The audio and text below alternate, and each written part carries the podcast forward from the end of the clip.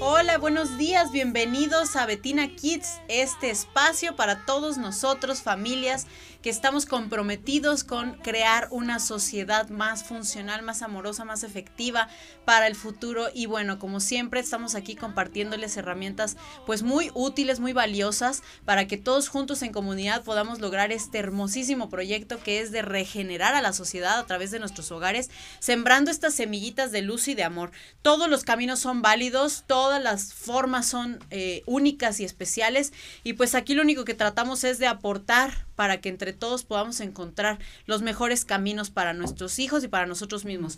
Y pues como cada programa yo quiero compartirles un cuento y el cuento que preparé para el día de hoy eh, se titula La peor noticia del mundo y dice así. Cuando a Cecilia le dijeron que su mamá se había enfermado, ella sintió mucho miedo. Pasaban los días y su mamá seguía en cama descansando, así que ella pensaba que ya era mucho tiempo y que algo muy grave debía de estar sucediendo. ¿Por qué mamá no se levantaba de la cama? Ella pensaba.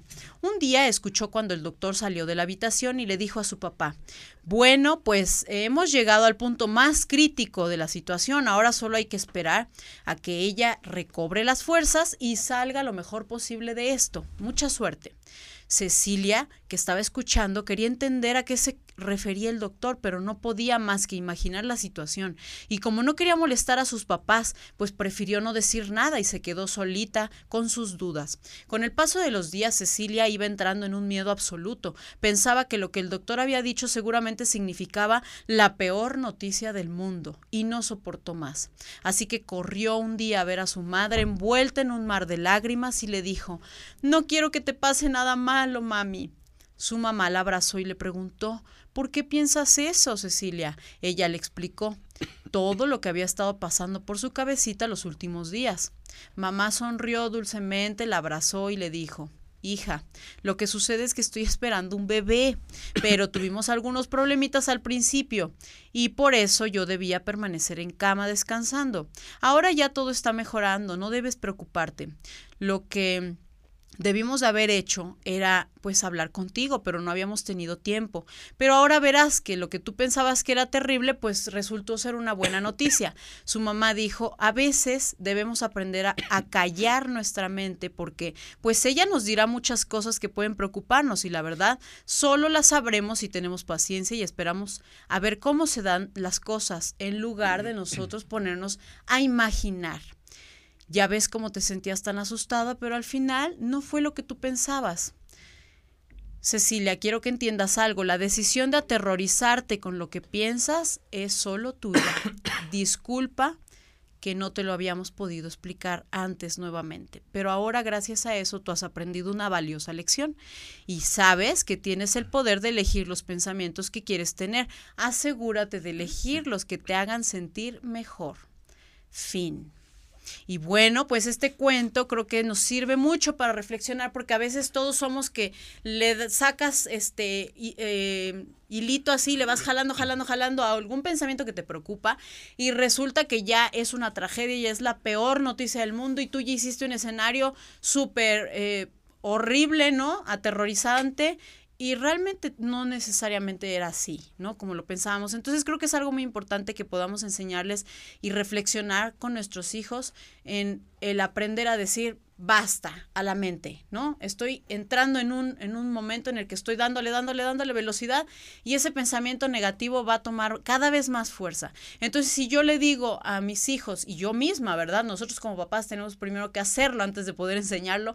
Si yo aprendo a decir, basta, este pensamiento no me está llevando a un lugar al que quiero ir, yo tengo la autoridad para decir, voy a parar este pensamiento. Y bueno, de eso se trata este cuento. Entonces espero que les sea de utilidad. Y el día de hoy vamos a platicar también algo muy importante y muy útil, que es un método que se llama homeschooling y que es educación en casa. Y bueno, pues todo esto que estamos compartiendo precisamente viene muy acorde con esto. Y hay muchas formas de vivir el día de hoy y una de ellas es el homeschooling y a mí se me hace algo súper interesante. Eh, también me parece algo bastante eh, pues complicado para mí, ¿no? Habrá que ver ahorita que nuestros papás invitados del día de hoy nos expliquen de qué se trata. Y pues bueno, vamos a empezar con el tema. Matías, ¿cómo estás? Muy bien, pues aquí este, empezando el año. Y como dices, es un temazo el que tenemos hoy y además que, que no está eh, pues como que no hay mucha información ahí a la mano, entonces está padre eh, explorar y saber ahora sí que de, de, primera voz de quienes lo, lo están llevando a cabo, lo están practicando. Y bueno, pues este tenemos, yo sé que tenemos un montón de dudas y de preguntas, eh, pero es, es una opción más, pues, ¿no? De, de, educar a los hijos no necesariamente en un recinto escolar. Y bueno, ya iremos este, preguntando cosas, ¿no? Vamos a estar de preguntones. Pues los presentamos a nuestros super invitados del día de hoy. Claro que sí, nos acompañan Jorge y Alejandra, que son papás de Sony. Y bueno, tienen, están en esta aventura de, de, del homeschooling, de, de, de educar a Sony en casa. Eh, vamos a empezar con, con, las preguntas básicas. ¿Qué edad tiene Sony y desde qué edad eh, está en esta, en esta educación en casa? Hola Matías, hola Betina, gracias por invitarnos. pues bueno, Sony tiene ya hoy 10 años, es un niño muy especial, muy inquieto, muy eh, risueño, muy carismático y por supuesto que muy inteligente igual que todos los chaparritos. Llevamos ya con él tres años. Este es el tercer año. Es el tercer año que hacemos homeschooling con él y eh, él estuvo antes escolarizado, estuvo en preescolar, en primaria y todo esto, ¿no? Ok, bueno, ¿y qué fue lo que, ah, yo la duda que tengo es saber, ¿cómo fue que ustedes decidieron cambiar el método tradicional, que es en una escuela, y qué fue, o sea, la necesidad que ustedes tuvieron, cuál fue, por, por qué cambiaron? Ah, pues mira, eh, la verdad es que lo cambiamos porque el sistema educativo en el que a él lo habíamos tenido desde preescolar, em, nosotros veíamos que no lo ayudaba mucho como a esta parte de disfrutar la cuestión de ir a la escuela y todo lo que implica, ¿no? Que es socializar, aprender y así. Este, no es que nosotros estemos en contra del sistema educativo en, en México, pero eh, digamos que sí notamos desde, pues prácticamente desde preescolar, que el sistema educativo tiene ciertas lagunas, eh, no solo académicas, sino también en la parte de mm, como el trato con los niños. Y bueno, es que particularmente con nuestro hijo, eh, nuestro hijo es así súper, súper inquieto. Entonces, la verdad es que él, desde que iba en preescolar, fue un niño que este, siempre quisieron como colgarle la etiquetita de niño hiperactivo. Este, y aunque mira, la verdad es que a veces como papás luego sí es difícil aceptar si tu hijo tiene o no alguna alguna cualidad que no le ayuda mucho a estar en un ambiente escolar. Nosotros la verdad es que pues sí dijimos, bueno, vamos a aceptar si nuestro hijo tiene una cuestión de hiperactividad que de alguna manera este, está vinculada con un procesos cerebrales, ¿no? Este, y que eso de alguna manera le impide su óptimo desarrollo dentro de un ambiente escolar, pues vamos a hacerlo conducente. Entonces, la verdad es que desde que iba como en tercero de preescolar, eh, accedimos a llevarlo a terapia, pero la verdad es que todos los terapeutas con los que nosotros hemos pasado, que por lo menos han sido tres, este, han sido tres terapeutas que pues trabajan con niños. Si nos, nos dijeron, es que tu hijo no tiene un problema de hiperactividad, o sea, bueno, del famoso TDAH, ¿no? Claro. Este, lo que tiene tu hijo es que le faltan límites, le faltan reglas, le faltan eso, le faltan otro, y entonces, pues nos decían como, como muchas cosas que tienen que ver con la personalidad de él, ¿no? Este, hay niños que son más inquietos que otros, entonces a los niños que suelen ser más inquietos que otros, sí les hace falta que los papás sean como más, eh, digamos que más, ¿cómo llamarlo? Firmes. Más firmes, ajá, exacto. Entonces, este, pero ya cuando nosotros tomamos la decisión fue porque sí se dio un hecho en la escuela muy particular cuando él ya iba en segundo de primaria y entonces, este, digamos que las circunstancias ya hacían que, que incluso le hacían bullying las, bueno, los compañeritos, las maestras como que propiciaban también el bullying con, con él, porque ya cualquier cosa mala que pasaba dentro de un salón de clases, él tenía la culpa, ¿no? Ya estaba estigmatizado. Él ya no disfrutaba ir a la escuela, él mismo se decía a sí mismo que él era tonto porque las maestras como ya no le tenían paciencia, le decían que él nunca iba a aprender, por ejemplo, inglés, ¿no? Le decían, tú nunca vas a aprender inglés. Y entonces él, sentarme con él a hacer tarea era la verdad un, un logro así, porque él decía, ¿para qué? Si yo soy tonto, nunca voy a aprender, esto no es para mí. Este, se volvió, se volvió muy ansioso. Lo que, lo que hablábamos de la programación. Exacto, exacto. O sea, ya estaba en, programado a, sí. al fracaso. El, el entorno de la escuela, maestros y estudiantes, ya era un entorno que él no disfrutaba, agresivo por supuesto. Eh, la ansiedad a él creció bastante, que bueno, sus lápices los tenía todos mordisqueados como topo. Eh, y sí, la, la, digamos, esta cuestión del homeschooling, desde que nació Sony, surgió en pláticas entre Alejandra y yo, ¿no? O sea, ya, lo, ya lo conocíamos un poquito, habíamos oído hablar de algo, no sabíamos tampoco tan a grandes rasgos que... Eh, yo soy docente desde hace mucho tiempo también y conozco el sistema educativo y conozco también las deficiencias del mismo y las virtudes también del mismo. Y hablábamos con Alejandra y yo cuando nació Sony en la posibilidad, pero fue eso así, ¿no?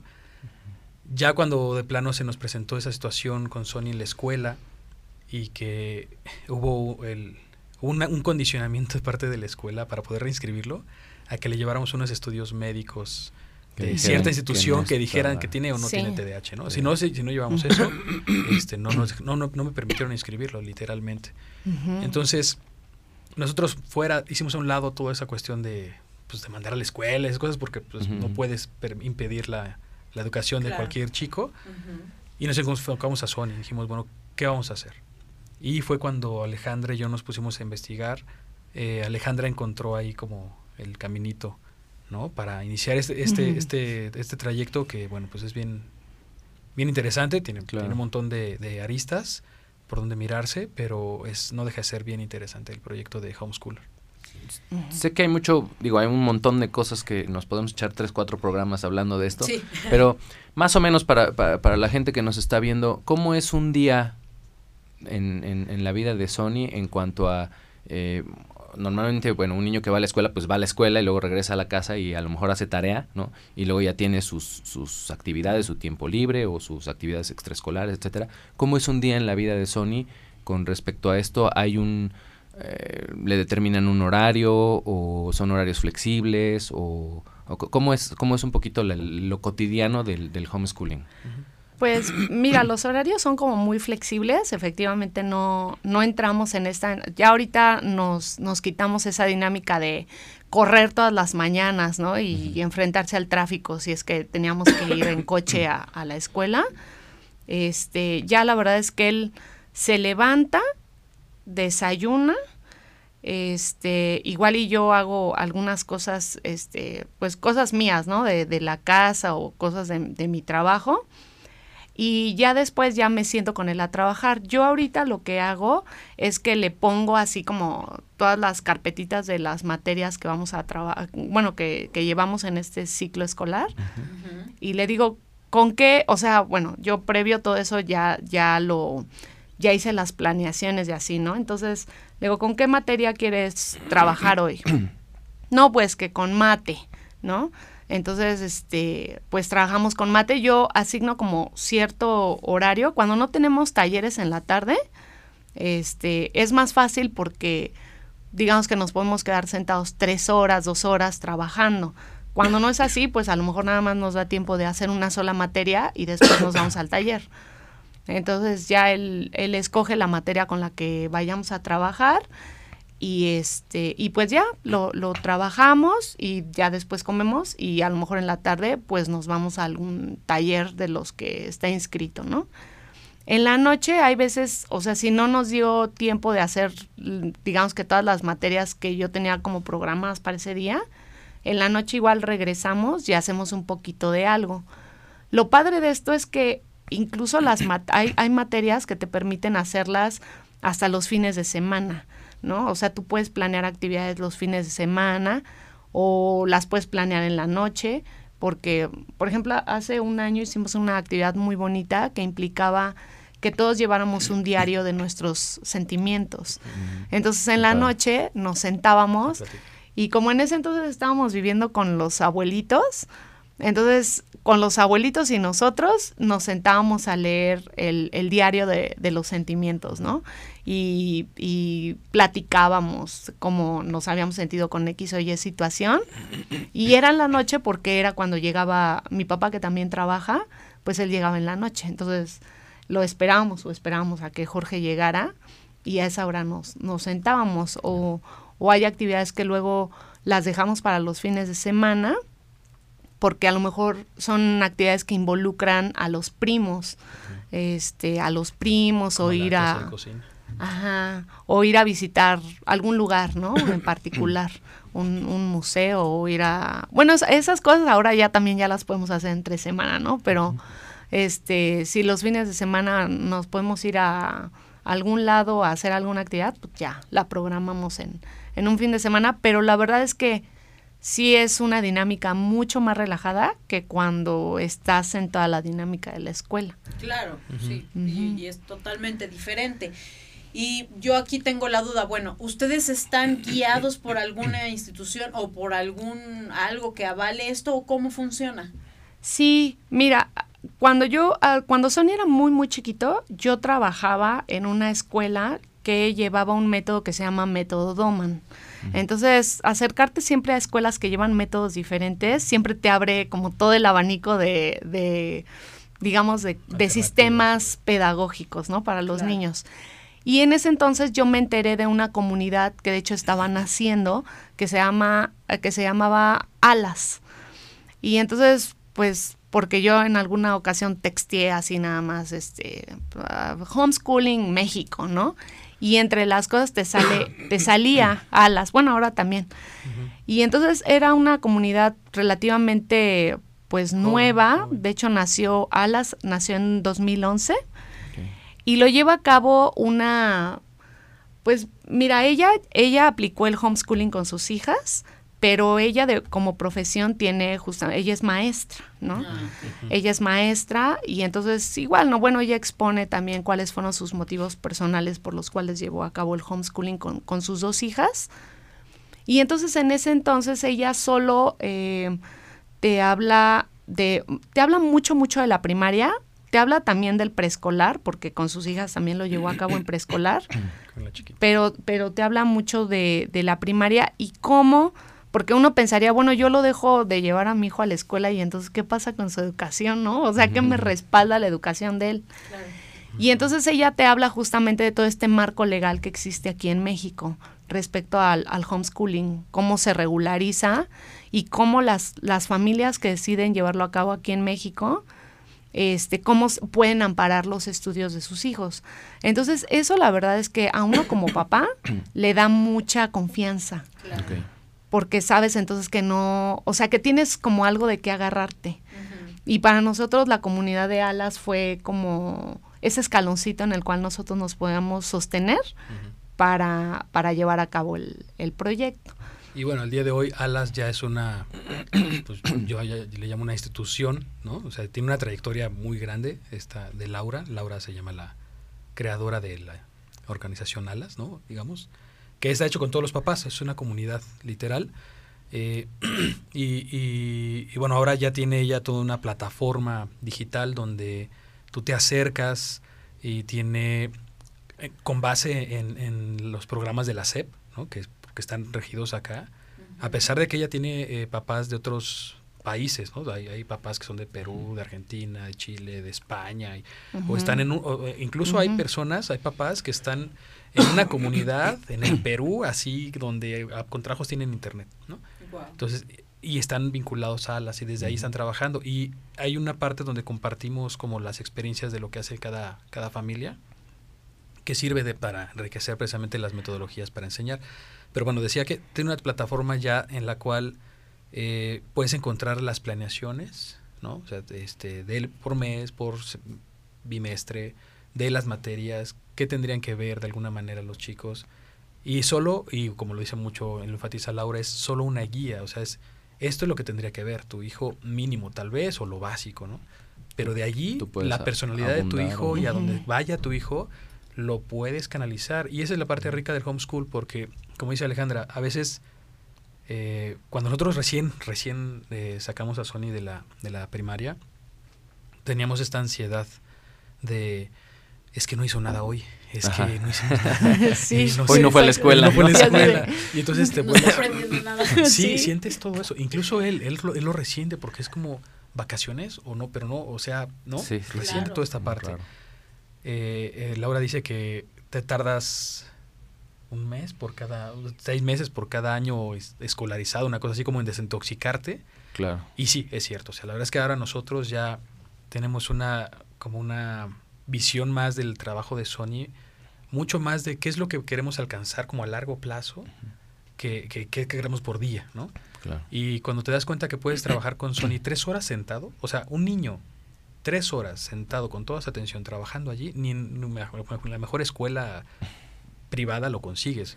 Porque en realidad lo que pasa en las escuelas en primaria es que trabajan media hora, cinco minutos se expone la maestra, hacen un trabajito, juegan el resto, aunque no lo parezca, están jugando el resto en la clase y luego al receso y lo que sea. El tiempo real de atención del niño en toda la primaria, pues entonces es muy poco, es de dos horas si acaso, ¿no? Y si tú tienes a un niño tres horas sentado con tres materias o dos materias, las resuelve y luego se va a jugar o se va a hacer un taller y luego regresan y trabajan inglés, o sea, estás hablando que trabaja mucho más tiempo, aprende los contenidos mucho más rápido, los asocia mucho más rápido. Sony, Sony tiene mucho ya ahora de que asocia cosas, ¿no? Es decir, los conocimientos que está viendo de matemáticas o de español o de ciencias, ya los relaciona como, como parte de un todo. Es decir, no es como, pues quién sabe qué pasó en la historia, ¿no? ¿Quién sabe? Ah, Sí, o, pues o- o que son conocimientos que no sabes la aplicación o para qué te van a servir. Ajá, pues, son cosas que tienes que conocer a determinada edad por- porque así Porque está, está el el- programa, ¿no? Y, es, este, y sobre todo hablando de, de los conocimientos, eh, vamos a decir, la cultura general, ¿no? O sea, historias, geografías, que son, que son conocimientos, que son datos, ¿no? Ujú. Eh, eh, ya los, los- las materias más como matemáticas, como eh, científicas, bueno, eh, hay procesos y hay cosas que, que, pues, los vamos conociendo Claro. y los vas aplicando, ¿no? Es como, tiene como una, una lógica distinta, ¿no? Claro. Yo recuerdo em, los modelos educativos eh, en otros países, por ejemplo, que están más dirigidos a competencias y, a, y a eso, a, a- a conocimientos, alcances, ¿no? Que a eh, A datos. años, ¿no? O que años sí. cumplidos, ¿no? O sea, eh, eh, por ejemplo, en, en- en el modelo francés, eh, tú estudias, digamos, hasta la secundaria. y todos esos años que estudias de, de primaria y secundaria no cuentan sin, hasta que no presentas tu examen, que es al término de esos años. Tú puedes llegar y presentar ese examen sin haber cursado los eh, seis y Nueve tres, años. nueve años, ¿no? Sin haber cursado esos nueve años o haberlos cursado aquí y allá o parte en homeschooling, parte pero lo que te avala como, como este prebachillerato es ese examen de conocimientos y de, y de aptitudes y de este alcances ¿no? Eh, generales. Una vez que, que pasaste ese examen, ya puedes entrar al bachillerato, cursas tres años de bachillerato y el y presentas un examen al final del bachillerato. De que valida eso. que, que valida esos tres años, ¿no? Entonces son, son alcances, son, son Claro. como, como metas de decir, Sí. o sea, no es yo tengo el bachillerato porque me chuté tres años o cuatro años en la Ya, prepa, ah, este. Aunque haya pasado de noche. Y no aunque no tenga los conocimientos nada, ni los alcances, ¿no? Fíjate Sí. que aquí en México Sí. sí existe ese tipo de certificaciones. De hecho, es eh, el marco legal en el cual se sustenta la- el homeschooling en Eh, México. a, eso iba, ajá, exacto. Eh, el INEA, ¿no? que es el, el Instituto de la Acción para los Adultos, este, valida estos, estos estudios a cualquier persona, no, no es no solamente a los, a los homeschoolers. Eh, los valida y de hecho la, la edad mínima para presentar, por ejemplo, la certificación de primaria, que es precisamente un examen de conocimientos de todo lo que aprendiste en primaria, lo que tendría que venir de acuerdo a la SEP, es a partir de los 10 años. Mm. Entonces, digo, no, no nos ocurrió a nosotros, pero en el supuesto de que un papá homeschooler, unos papás homeschoolers con sus hijos o sus niños eh, trabajaran de una manera, digamos, como pues muy, muy, muy intensa. Podría terminar un niño a la primaria y presentar su examen a los 10 años y termina su primaria a los 10 años. La secundaria se valida a partir de los 12 años. Es decir, también es una alternativa si, es- si eres como muy obsesivo de, ah, sí, sí, que aprenda, que aprenda mis hijos. eh, podrías tener un chico de 12 años Claro. eh, académicamente, ¿no? este certificado en secundaria. Digo, académicamente, porque eh, también es lo que queremos ahorita platicar. Toda otra parte del desarrollo emocional y de la madurez de los niños eh, es importante no brincársela, ¿no? Entonces, hay algunas actividades dentro del homeschool que son tender la cama, lavar los trastes, cocinar, ayudarle a mamá, ayudarle a papá. O sea, esas cosas que a veces en la casa lo vemos como parte de, acá se retoman como, como dentro de la dinámica de aprendizaje, porque como se rompe la idea del salón, se rompe la idea de la escuela, se rompe la idea de que a cierta hora tengo que tomar la clase y si es de la clase lo hago y si no, no. ¿no? Entonces se toma como parte de, de, las cosas que él, en este caso Sony, de que él adopta a hacer, ¿no? o sea, que él adopta como, pues eso, como su dinámica de vida. Como su dinámica de vida de alguna manera. Y pueden ser proyectos, ¿no? O sea, se puede se puede, no sé, este, elaborar un proyecto de eso y que el niño lo desarrolle. Claro, para que se comprometa, aprenda a tener esa constancia y de poder llevar un proceso hasta encontrar un resultado, ¿no? Llegar a, la meta. Y por ejemplo, ustedes, eh, desde que empezaron con este método con, con Sony, ¿qué beneficios han visto en él o qué cambio han percibido? Pues mira, de entrada, y yo lo veo así como el más importante, es que él tiene cariño por aprender. A él le gusta aprender. Este, creo que es así de las cosas más, más padres. E, él, es, eh, incluso él relaciona justamente lo que, como decía Jorge, que las cosas que vemos en una materia, él las, las puede incluso relacionar con el cotidiano, ¿no? Eso está padre porque eso en los niños ah, de alguna manera o sea, e, el acto de ser curioso y de preguntar y de, mm, de, incluso de cuestionarse cosas, ¿no? Que ah, igual vio en una materia, pero está viendo otra cosa en la realidad. O sea, todo ese tipo de cosas, la verdad es que está padre. O sea, que no crea que de entrada el conocimiento se suscribe a un salón de clases. Y dos, que aprender es, es bonito, es divertido. Este justamente esa era una de las cosas que nosotros eh, en la escuela donde yo trabajaba, una de las cosas que nos decía la, directora era que hiciéramos que el conocimiento fuera significativo y gozoso para los niños, ¿no? Y creo que esa es de las cosas más padres que hay justamente cuando te, enfrentas a esta faceta del ser humano que es la del aprendizaje, ¿no? Que es el aprender.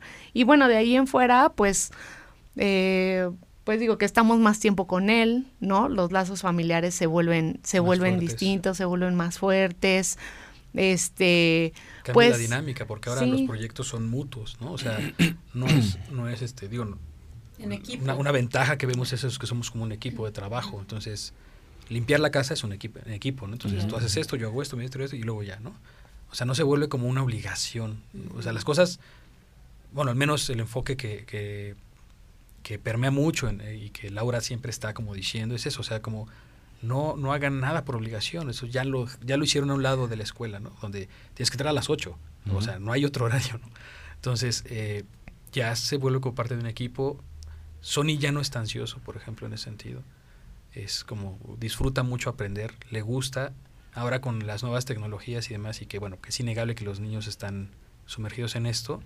Eh, Sony busca solito en YouTube contenidos para aprender cosas y de momento nos platica, ¿verdad? De momento nos dice, oigan, ¿sabían que no sé qué, ta, ta, ta, ta, ta, ta, y, eso dónde lo viste? Ah, pues lo vi en una página, o lo vi en YouTube, no sé qué. Y, o sea, él está aprendiendo justo que aprender no se, no se suscribe a un espacio físico delimitado y en cierto horario, ¿no? O de ciertos días de la semana. O sea, él puede aprender cuando él quiera, cuando él lo necesite aprender, cuando él necesite, o sea, esa parte la está aprendiendo, digamos, ¿no? La está, la está adoptando. Hay una guía, hay un trabajo que se tiene que hacer, por supuesto, porque pues hay materias que tiene que ver, ¿no?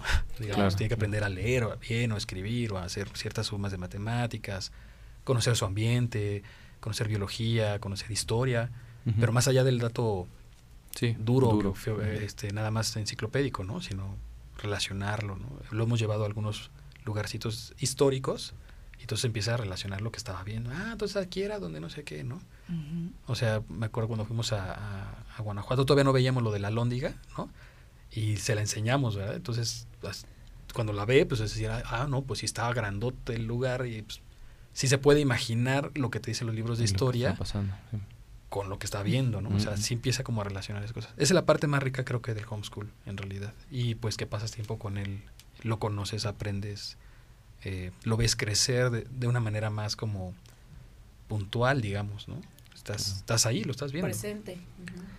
Ahora, ¿qué, qué eh, digo, a mí me queda claro que el homeschooling no es para todos, ni para todos los niños, ni para todos los papás, ¿no? Claro. Eh, ustedes tienen un, un determinado perfil y, y, lo que lo que nos han comentado pues de gente que, que, ha, de, que ha optado tiene un perfil eh, similar no cercanos a las escuelas o, o, o que está que son docentes eh, pero vamos a, a, pensar qué necesitaría qué herramientas necesitaría un papá eh, cualquiera o sea un papá que no esté necesariamente uh -huh. ligado a, a, a, la docencia o a, una escuela o al mundo de las escuelas pues eh, y más o menos eh, también vamos a pensar qué, qué cantidad de tiempo no le, le, eh, le tomaría o, le, o, le, o, tiene que invertir eh, si piensa en un homeschooling y también si hay un punto medio en, en, en, decir bueno yo quiero que o sea que mi hijo no vaya a la escuela si eso ustedes también lo, lo, lo pensaron o, o, en algún momento lo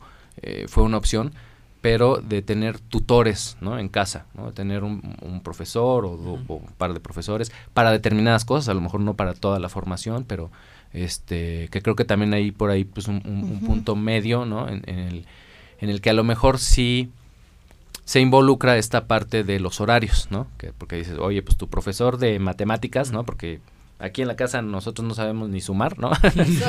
y no, no queremos que y no queremos que, que aprendas que, así. Que, que, tú seas igual, ¿no? Entonces, claro. ve a venir el profesor de matemáticas y física claro, y viene claro. de tal a tal hora, ¿no?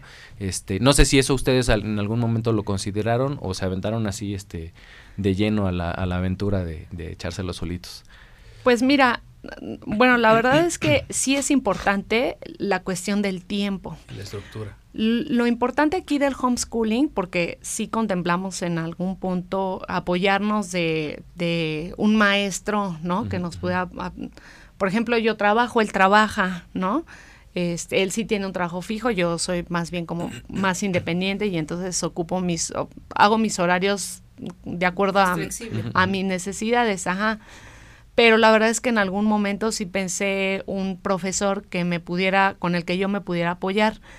Yo creo que sí es válido, pero mira, lo importante aquí del homeschooling es que siempre vaya, porque es algo que nos dice mucho este Laura de la comunidad de Alas, uh -huh, uh -huh. es que vaya, o sea, tú lo que sea que vayas a trabajar con tu hijo, tiene que ir con el sello de los objetivos de la familia. O sea, ¿qué está buscando la familia? Porque, por ejemplo, en algún momento pensamos matemáticas apoyarnos con el método Kumon, Ajá. ¿no? Este, pero luego por ahí nos pasaron ahí dos, tres este, comentarios así de cómo trabaja Kumon y, y, y, digamos que la forma en la que trabaja Kumon no es como a nosotros Compatible. nos gustaría trabajar. Exacto. O es sea, que es muy, de mucha presión y muchos ejercicios. Entonces, en, Sony venía saliendo de eso. Claro. Ah, sí. O sea, yo, por ejemplo, yo en lo particular, cuando hago las planeaciones, y es que ahí, no sé, tendría que, sí tendría, mira, los papás nos tenemos que hacer también autodidactas, claro, ¿no? Y estar buscando, siempre ser como, si nuestro hijo es curioso, nosotros tenemos que ser el doble de curiosos, ¿no? Entonces yo me acuerdo, por ejemplo, cuando le estaba, eh, le estaba enseñando multiplicaciones a mi hijo, dije, no, yo no quiero el clásico método de aprende la tabla del 1, 2, 3 así, ¿no? Uh -huh. Entonces me metía un montón de tutoriales de cómo trabajan las matemáticas, por ejemplo, el sistema Montessori o cómo trabajan las matemáticas el sistema Waldorf, o así, ¿no? Entonces tú te tienes que hacer como muy, muy curioso y, y, andar buscando aquí y allá. Eh, a lo mejor si no le funciona eh, una cosa, pues buscas otra, buscas canciones o buscas salirte a jugar y a lo mejor así, pues haces ahí una dinámica que funcione. Este, esta señora, por ejemplo, a mí me gusta porque te propone muchos, eh, muchas herramientas también como juegos online.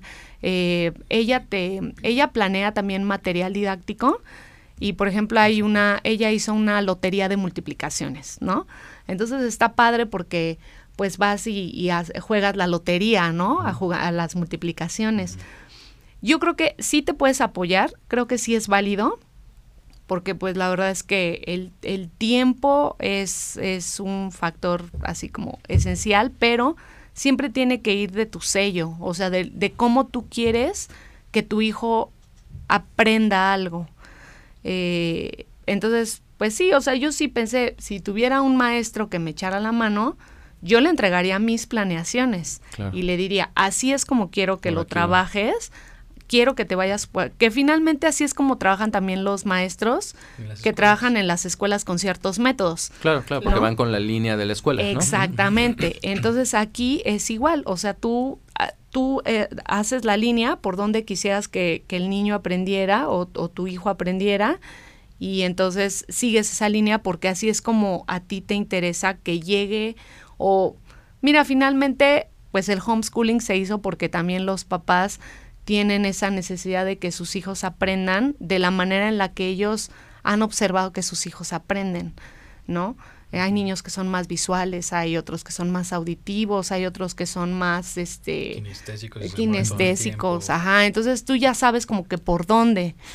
Y pues y eso que dices también es, es importante porque tiene que ver en, por lo que están diciendo entiendo también como de alguna manera con la meta a nivel familiar. Y esto a mí se me hace súper interesante porque creo que eso es algo que si estés en homeschooling o estés en una escuela tradicional o en otro método del que sea, tenemos que tener muy claro como familia que somos a dónde vamos, ¿no? El plan de vuelo que, que que, que, mencionan también en algunos otros cursos. Entonces sí, o sea, el camino puede ser de muchas maneras. Pero el punto es que si nosotros como familia no tenemos claro el destino, entonces ahí es donde ya todo se pierde. Y entonces la, la ventaja de lo que están diciendo ustedes es que también puede combinarse con lo que necesitan ustedes que su hijo aprenda. Porque sí, muchas veces en una escuela tradicional, eh, ahora sí que es poner los pros y los contras o las diferencias, ¿no? En una escuela tradicional, pues llega, a, a veces yo creo que a todos nos ha pasado que aprendes cosas que nunca en la vida las usaste, ¿no? Y te las tuviste que aprender así, machacado. Para y, pasar la materia. para pasar la materia, aparte nunca te gustó.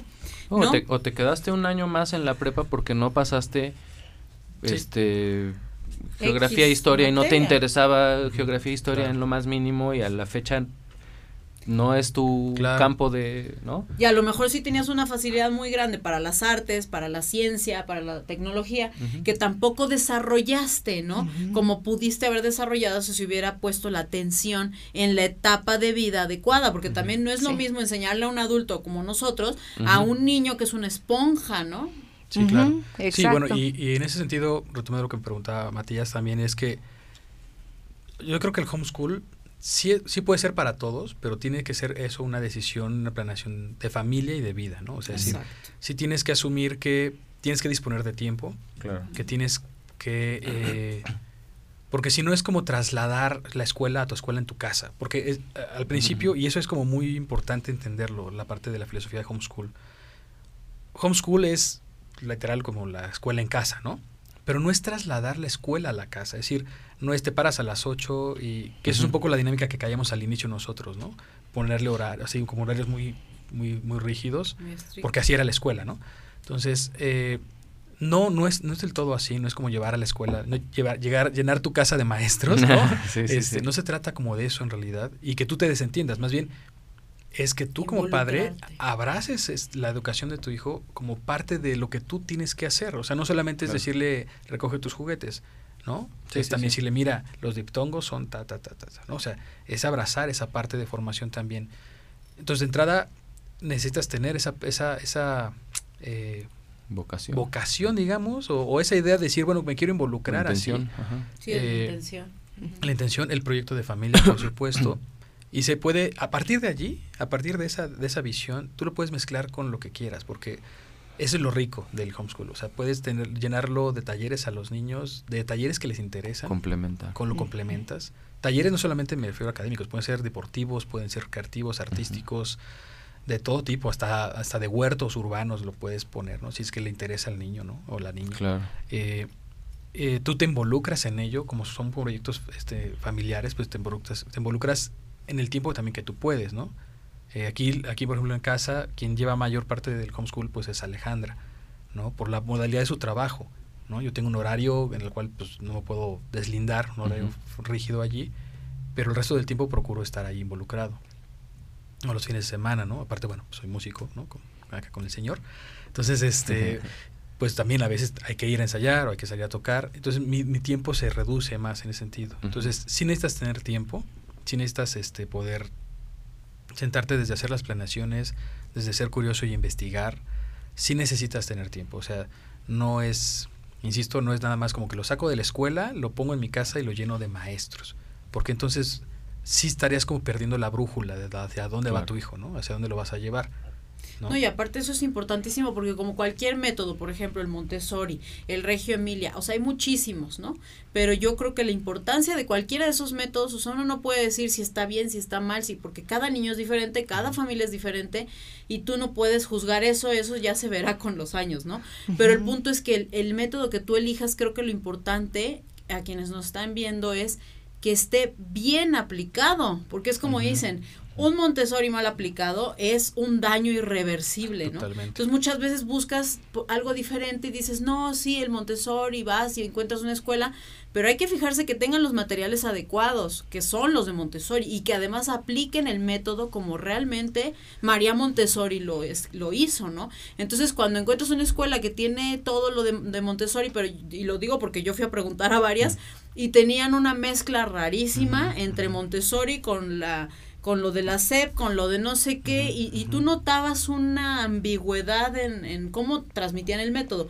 Entonces ahí es donde sí está peligroso, yo creo, el asunto. Entonces, si ustedes, por ejemplo, dices, no, nosotros adoptamos esta, este método, pero lo están llevando al pie de la letra, se comprometen, investigan, y, y ustedes, como dices, están involucrados, pues entonces algo bueno tiene que salir, ¿no? Claro. Sí, bueno, mira, la verdad es que con la educación pasa con, como con muchos otros campos, o sea, se vale ser flexible. Este, o sea, es decir, eh, yo en lo particular no tengo una formación como guía Montessori, ¿no? Eh, me puedo acercar a materiales Montessori y leer, leer, aprender, ver, ¿no? Cómo está, pero así como me puedo acercar a Montessori, así me puedo acercar al método Waldorf y así me puedo acercar al método Doman y así me puedo acercar a muchos otros métodos. Mira, aquí yo creo que lo importante es justamente eh, no perder de vista como que los objetivos, o sea, es decir, mm, por ejemplo, eh, si tengo el objetivo de, no sé, las matemáticas, ¿no? Y, y, mi objetivo es que mi hijo, pues, aprenda las, las multiplicaciones, pues, porque sirven para un chorro de cosas, ¿no?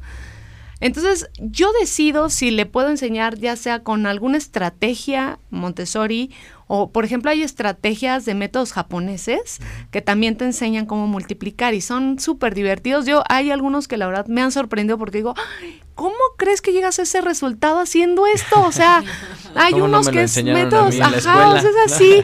o yo me he llegado a encontrar tutoriales de maestros rurales que, eh, por ejemplo, eh, suben como así ¿Cómo hacer las multiplicaciones del 10 al 20 con los dedos de la mano? Así, ¿cómo haces eso?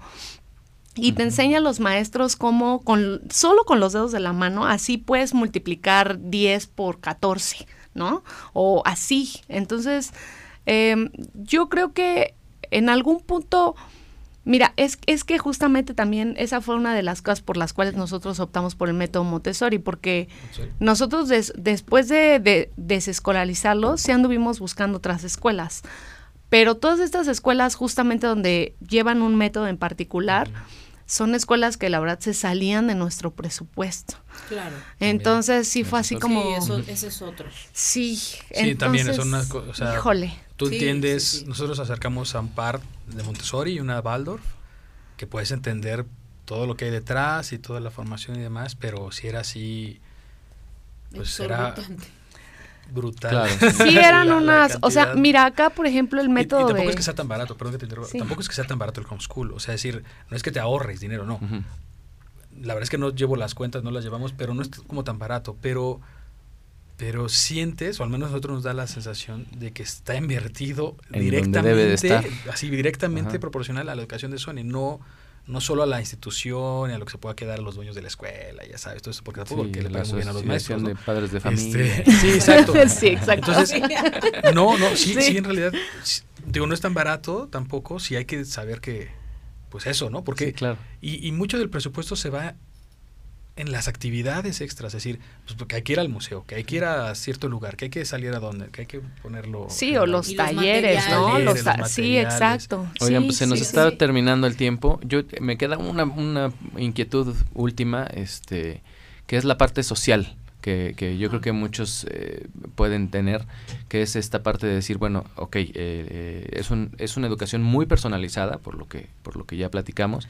Este, ¿qué pasa con la parte social que, podría, digamos, faltarle a- al niño que no está en un ambiente? Digo, en el caso específico de Sony no creo que le haga falta que lo estén este, haciendo bullying en la escuela, ¿no? Pero ¿qué pasa con ese enfrentamiento a, a- a- con otros niños de su edad?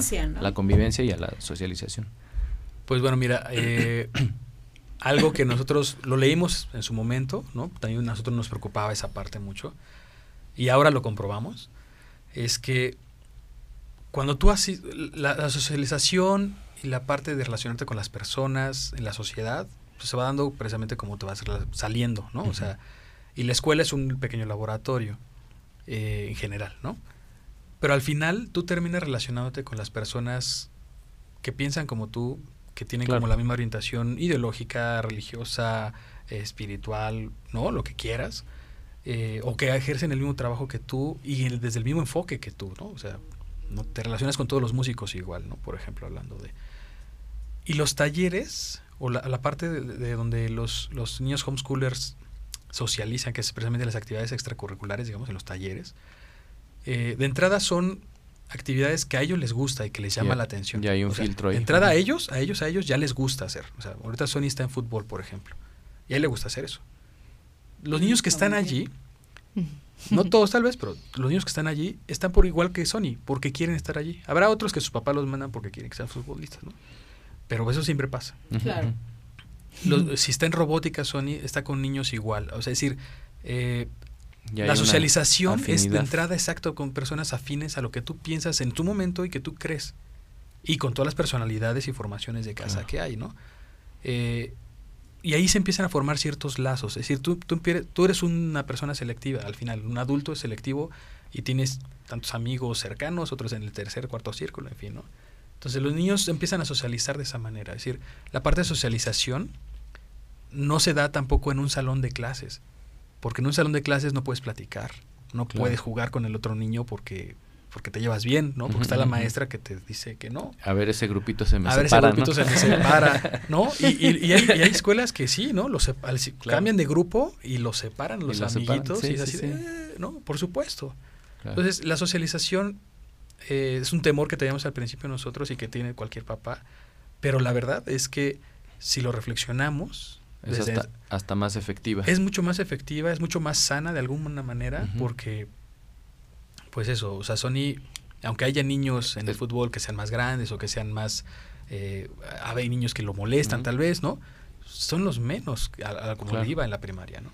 Por ejemplo. Y al final siguen dotándolo, o sea, no es, eh, aclaremos una cosa, ¿no? Porque pueden haber ciertos mitos, se, formarse mitos en torno a este método, ¿no? O sea, no es que esté solo recluido en su casa todo el santo día estudiando, o sea, ustedes tienen otras alternativas que son estos talleres, como lo decías, hacen algunas actividades eh, relacionadas a, a lo que a su programa, a su planeación y luego lo llevan a talleres de fútbol de, o lo que le guste al niño. Entonces ahí es donde se da esta parte de la socialización, es lo que entiendo, ¿no? Así es.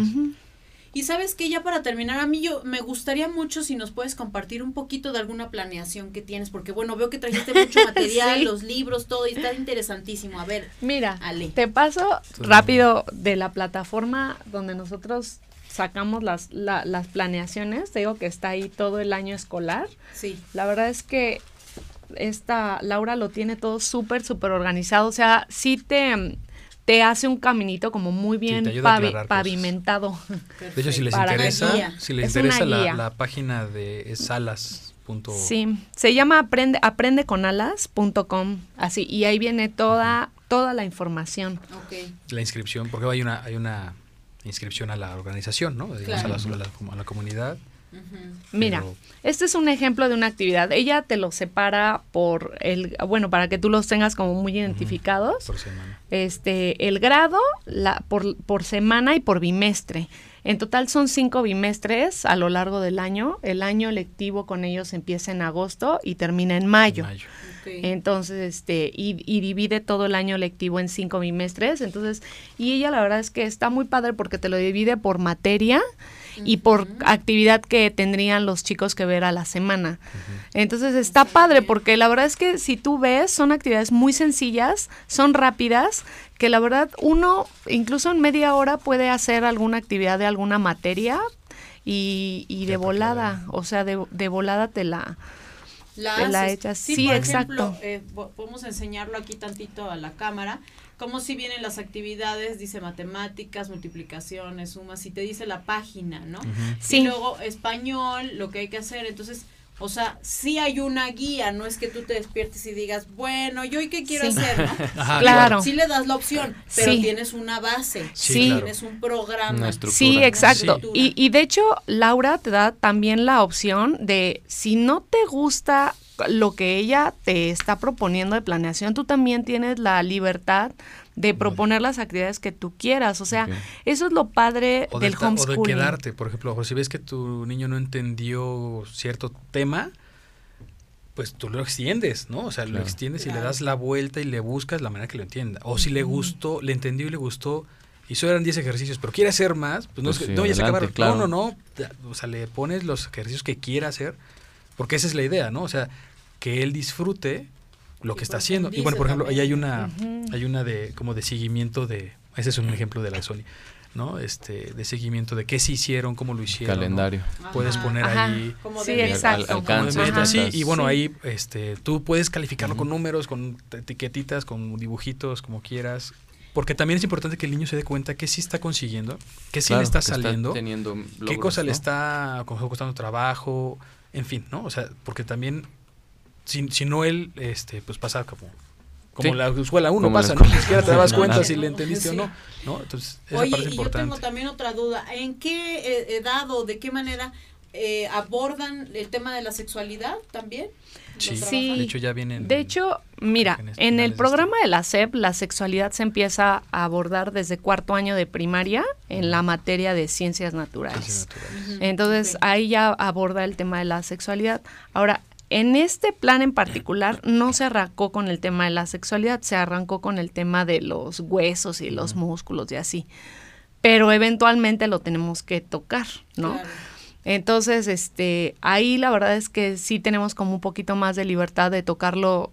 Ahora sí que como cada familia mejor lo decida, porque pues sí es un tema pues delicado, o sea, es, es un tema como muy sensible, ¿no? Cada, cada familia tocarlo. lo aborda. Y bueno, pues ahí lo puedes tocar este justo en el contexto de tu familia, ¿no? O sea, Claro. tus pensamientos, tus ideologías, tus creencias, ¿no? Sí, sí viene. eh, también quiero comentar algo hace ratito.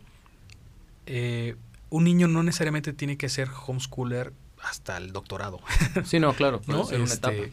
Eh, Laura incluso, por ejemplo, su niña mayor, este, salió de la, de la secundaria, ella se aventó a la secundaria, no, la primaria, Sí, se aventó todo, a la secundaria desde y, preescolar. y quiso ya, eh, la niña por decisión propia dijo, oye mamá, quiero escolarizarme, quiero entrar a una prepa normal, quiero entrar, ta, ta". y bueno, pues hicieron en su página, ahí tiene un blog alternativo donde han contado todo esto y eso, es- eso está rico porque tú te das cuenta, pues eso, que no está como inventado, es una persona Sí, real allí con exacto. sus dos hijas Claro. y cómo les fue, ¿no? Fueron a hacer el examen de Linea, te platica la experiencia, hasta te dice, mira, fórmate en la, en la fila de la caja 2 porque la 1 no te va a atender. ¿no? Este, esas cosas, pues. Entonces entren a la página, ahí viene mucha más información Sí. acerca de esta comunidad. No quiere decir que sea la única, es la que nosotros La que decidimos Sí, hay a- un a montón. acercarnos. Lo, lo que sí les podemos decir es que la verdad es que en los que serán nueve, ocho años de experiencia que tiene es- es- esta comunidad, ella se ha comprometido muchísimo para que cada vez más los papás tengamos la certeza de que no estamos dejando a nuestros hijos así como en A medias. Ajá, entonces ella una de las cosas que ha logrado, y la verdad todos los papás se lo, se lo hemos agradecido mucho, es que se vinculó con dos colegios en Estados Unidos justamente para que a través de una matriculación a distancia los niños puedan obtener sus certificados de estudio por el año escolar que están haciendo. Entonces, eso está padre porque te mandan, al inicio del ciclo escolar te mandan tu certificado de inscripción. Ah, ok. Te mandan adentro está ahí eh, bueno ese es el de, el de nuestro hijo. Son son dos son dos escuelas con las que ella se ha, se ha eh, digamos que ha hecho el, el convenio. tiene. sí credencial. Una se llama Marvel Falls Academy y la otra se llama West River Academy. Y como en Estados Unidos el homeschooling sí está regulado entonces este de hecho pues sí te, te es un soporte sí, de hecho son, son dos instituciones de las muchas que hay este, hechas con, por y para homeschoolers, para papás homeschoolers. O sea, en Estados Unidos sí ya hay una infraestructura mucho más desarrollada, más grande, ya está regularizado. Y nos, eh, eh, la comunidad Alas está como vinculada con ellos. Nosotros nos, inscribimos vía Alas, nos inscribimos a esta escuela. Entonces ella es la que nos certifica. Nosotros tenemos, bueno, tenemos que elaborar eh, reportes. Un informe de evidencias. Informes de evidencias con videos, fotos, productos de, testimonio de, que el chico está aprendiendo, todo. Entonces, son unas cosas enormes que se mandan, digitales, por supuesto. Eh, se revisan en alas, revisan que todo está completito y se manda precisamente a este caso a la Marble Falls. Y pues ya lo certifican. Certifican que, que trabajó todo esto todo el año. O sea, no es como o sea, no es, ¿no? Sí, no, pues ya, sí, se lo sabe, ¿no? Sí, es verdad que sí sabe sumar. Yo, lo vi sumar. Oigan, pues el tiempo nos comió. este, muchísimas gracias. No, gracias. Al contrario, muchas gracias. Y este, a ver si en otro en otro eh, programa este abundamos más en el en el tema, pero de verdad muchas gracias por por compartirnos esta experiencia y bueno, pues ya nos vamos. Sí, ya nos vamos. Muchas gracias. Y bueno, ya saben, otra vez repetimos la página. Se llama aprendeconalas.com. Ok, si a alguien de ustedes les interesó este método, bueno, pues acérquense. Y esto es Betina Kids. Yo antes de que nos vayamos, nada más les quiero compartir rápido las actividades. Recuerden que tengo el curso de arrullos eh, que se llama Arrullando y es un acompañamiento para el embarazo espiritual, el embarazo consciente. Si quieres experimentar esta, esta valga la redundancia, esta experiencia, ¿verdad? Puedes acercarte y los días viernes a las 9 de la mañana, los días sábados a las 9.30. Estoy en la colonia San José Insurgentes y en la colonia San Ángel. Y puedes escribirme a arroba Betina Kids TV en Facebook, en Instagram. Y también aquí la plataforma de Mood, arroba MMood TV, ¿no? En, todas, las, redes sociales. En todas las redes sociales. Muchas gracias a nuestros productores en cabina y nos vemos hasta la próxima.